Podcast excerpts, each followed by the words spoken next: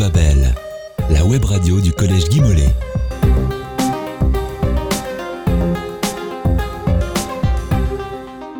Bonjour à tous et bienvenue sur Grande Babel, la radio du Collège Guy Mollet. TikTok, Instagram, Snapchat, Facebook, les réseaux, nous les utilisons tous les jours et parfois pendant plusieurs heures. Coucou les addicts Rien de plus facile, on a un smartphone, on télécharge une appli gratuite, on crée un compte et nous voilà connectés au reste du monde. Gratuit, j'ai dit gratuit? Mais les réseaux sociaux sont-ils vraiment gratuits? C'est la question que se sont posées les grandes babelles de la cinquième main. Car en fait, ce n'est pas si simple. À travers trois thèmes, la pub, les jeux gratuits, les influenceurs, ces jeunes curieux se sont interrogés sur la façon dont les réseaux sociaux nous font oublier leur business. Vous écoutez Grande Babel. Alors tout d'abord une question simple. Comment et pourquoi les réseaux sociaux sont-ils aussi rentables? TikTok, par exemple, a rapporté en 2020 plus de 250 millions de dollars à ByteDance, l'entreprise qui l'a créé, en étant téléchargeable gratuitement. Comment est-ce possible?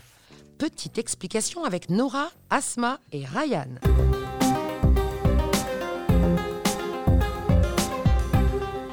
Mais pourquoi les réseaux sociaux valent-ils autant d'argent?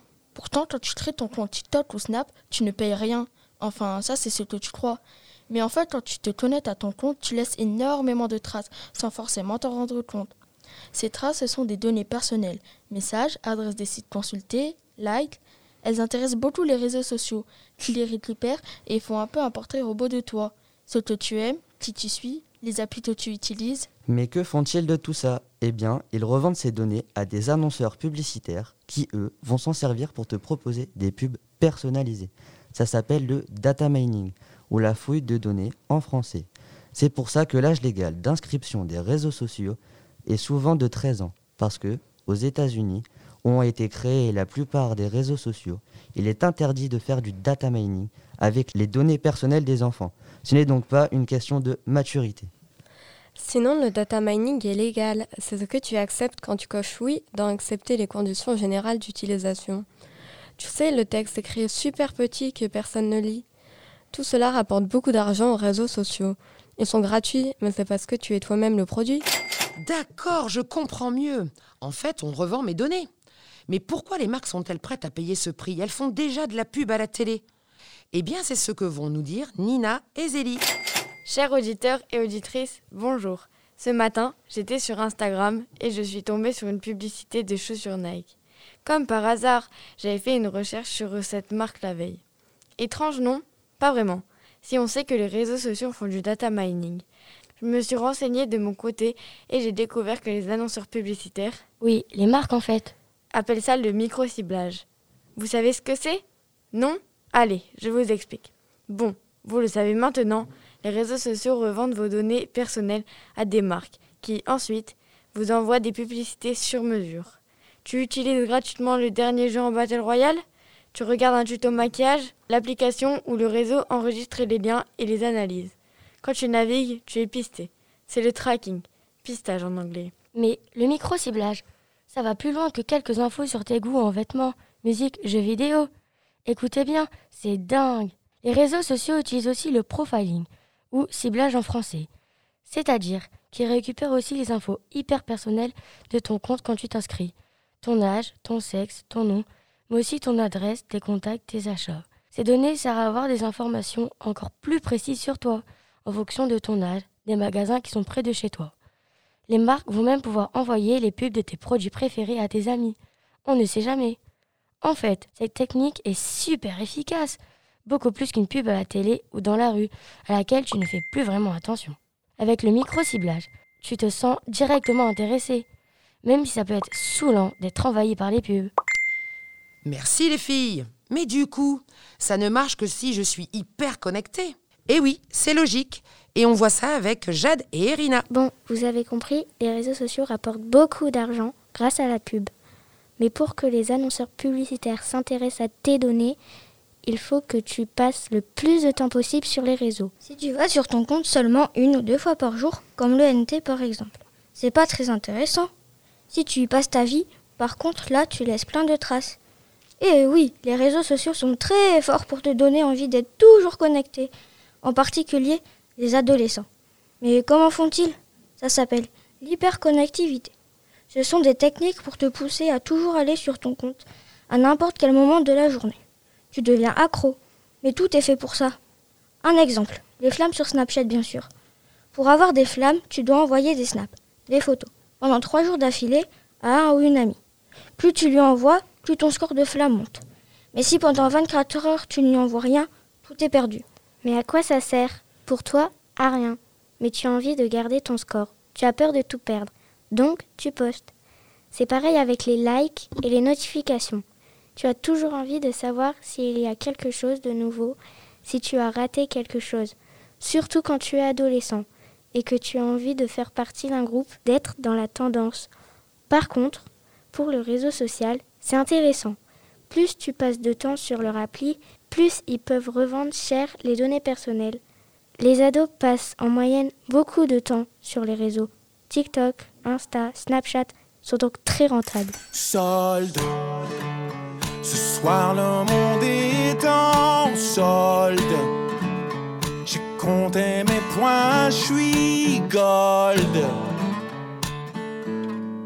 Tout doit disparaître. Bon, je crois bien que j'ai compris. Si c'est gratuit, c'est que c'est moi le produit. Bien, c'est un peu pareil pour les jeux vidéo. Les gamers de la classe vont nous l'expliquer. Mais d'abord, c'est quoi un jeu gratuit? Alors, état des lieux par notre duo de choc, les dénommés Martha et Swan. Vous écoutez Grande Babel.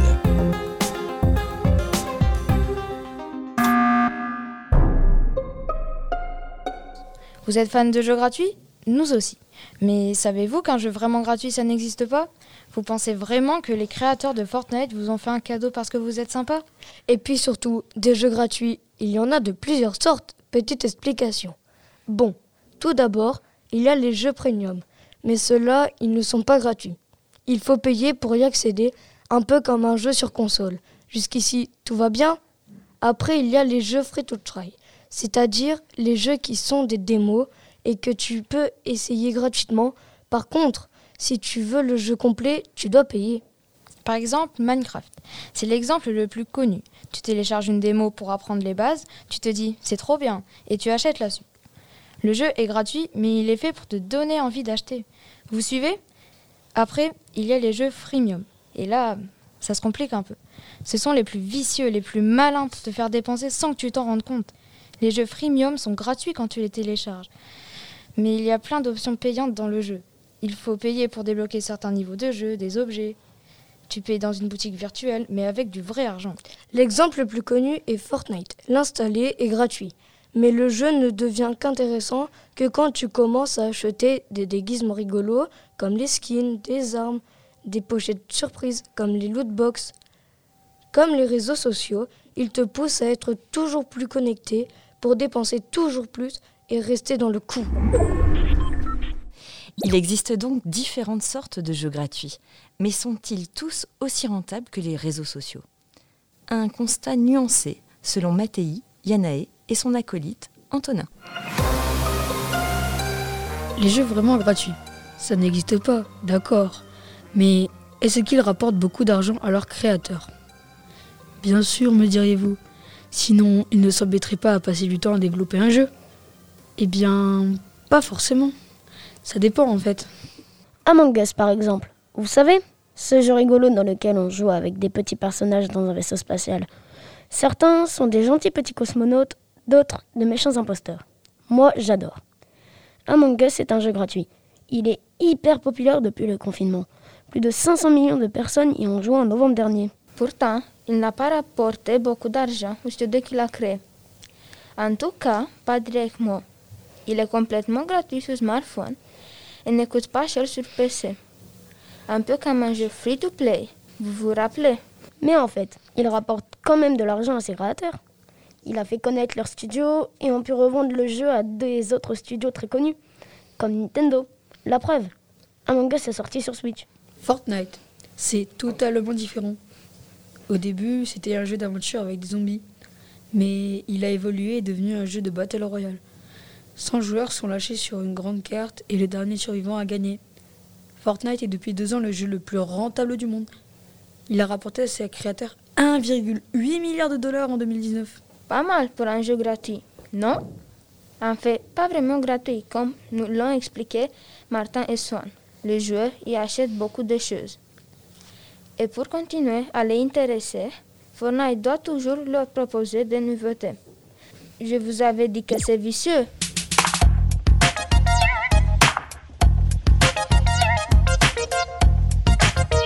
Merci les gamers Ah là là, les réseaux sociaux et les créateurs de jeux sont forts pour nous faire dépenser notre argent. Mais au fait, je peux en gagner aussi, moi, de l'argent sur les réseaux. Regardez les youtubeurs, les influenceurs. Mais attention, pas trop vite. Il faut savoir de quoi on parle. Petite définition par Tom, Mathéo, Lucas et Amy. Je suis belle, je fais du make-up. Je suis geek, je fais des walk-up. Malais, je fais des libres. Les influenceurs, ils sont partout sur les réseaux. Tout le monde en parle. Mais c'est quoi juste un influenceur? En fait, ça vient du verbe influencer. Faire partager ses idées, son style, être un modèle. En fait, les influenceurs sont des personnes influentes sur les réseaux sociaux. Tout simplement. Ça veut en fait dire qu'ils sont suivis par beaucoup de monde. On appelle ça une communauté. Ils ont de l'influence parce que quand ils parlent d'un sujet, quand ils portent des vêtements ou critiquent quelque chose, ils sont très écoutés. S'ils portent les dernières baskets à la mode, leurs followers se jettent dessus.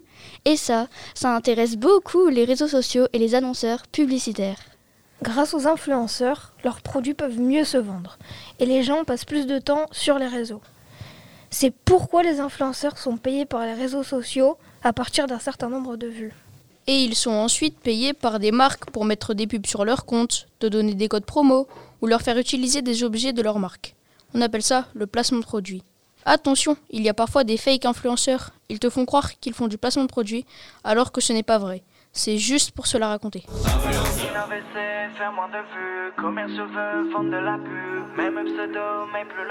D'accord, c'est donc ça un influenceur. Mais est-ce que tous les influenceurs gagnent leur vie grâce au réseau? Là aussi, pas trop vite. Il y a plein de sortes d'influenceurs, nous expliquent Loris, Yacine, Méziane et Giovanni. Tout à fait. Il y a plein de sortes d'influenceurs. Il y a tout d'abord des gens qui sont déjà célèbres sans les réseaux sociaux, mais qui utilisent les réseaux pour communiquer avec leurs fans. Un Contasta par exemple, c'est le cas du célèbre joueur de foot Lionel Messi par exemple. Après, il y a les influenceurs spécialisés. Ce sont les gens qui sont passionnés d'un domaine. En particulier, ils utilisent les réseaux sociaux pour donner des conseils, faire des critiques de produits. Ils sont très nombreux avec des styles très différents. Givenchy pour le fitness, Gotaga pour les jeux vidéo, André Phoenix pour la mode. Souvent, ils ont des partenariats avec des marques. Mais il y a aussi beaucoup d'influenceurs qui ne sont pas spécialisés et parlent avant tout de leur vie. Ces messieurs et madame tout le monde mettent en scène leur quotidien souvent avec humour. Reda par exemple avec ses vidéos d'humour ou Squeezie qui parle un peu de tout, jeux vidéo, musique et totalise plus de 14 millions d'abonnés. Enfin, avec les réseaux, certaines personnes deviennent influenceurs du jour au lendemain, en particulier quand ils critiquent un produit.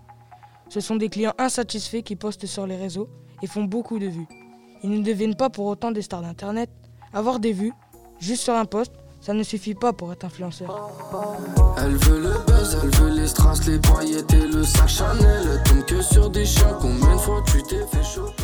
Mais pourquoi les influenceurs intéressent-ils autant les marques? Pas seulement parce qu'ils sont populaires, nous expliquent Flavie, Cathy et Chiara. Coucou les amis, comment allez-vous? Lucas, Amy, Tom et Mathéo vous ont expliqué pourquoi les influenceurs intéressaient tellement les annonceurs publicitaires. Parce qu'ils sont très populaires et font plein de vues. C'est tout? Non. Parce que les influenceurs sont plus efficaces encore pour vendre des trucs que la publicité. Vous avez entendu parler du Best Friend Effect L'effet meilleur ami, en français. Dans les années 2010, les marques ont compris qu'il fallait passer par les influenceurs pour mieux vendre leurs produits. C'est vrai que les youtubeurs, par exemple, parlent de leurs ressentis avec leurs mots. Ils te donnent des conseils, font des blagues. Ils te donnent l'impression d'être proche de toi, d'être ton ou ta meilleure amie. Tu vois où on veut en venir? Tu te sens proche, en confiance, donc quand ils te parlent d'un produit, tu as plus facilement envie de l'acheter.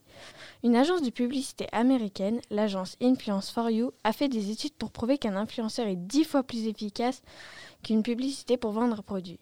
Elle a appelé cela le Best Friends Effect. En fait, tu as l'impression d'être moins manipulé, mais tu l'as encore plus. Et moi qui pensais qu'Enjoy Phoenix 179612 était ma meilleure amie. Bon, c'est pas grave, je ne me maquille pas de toute façon.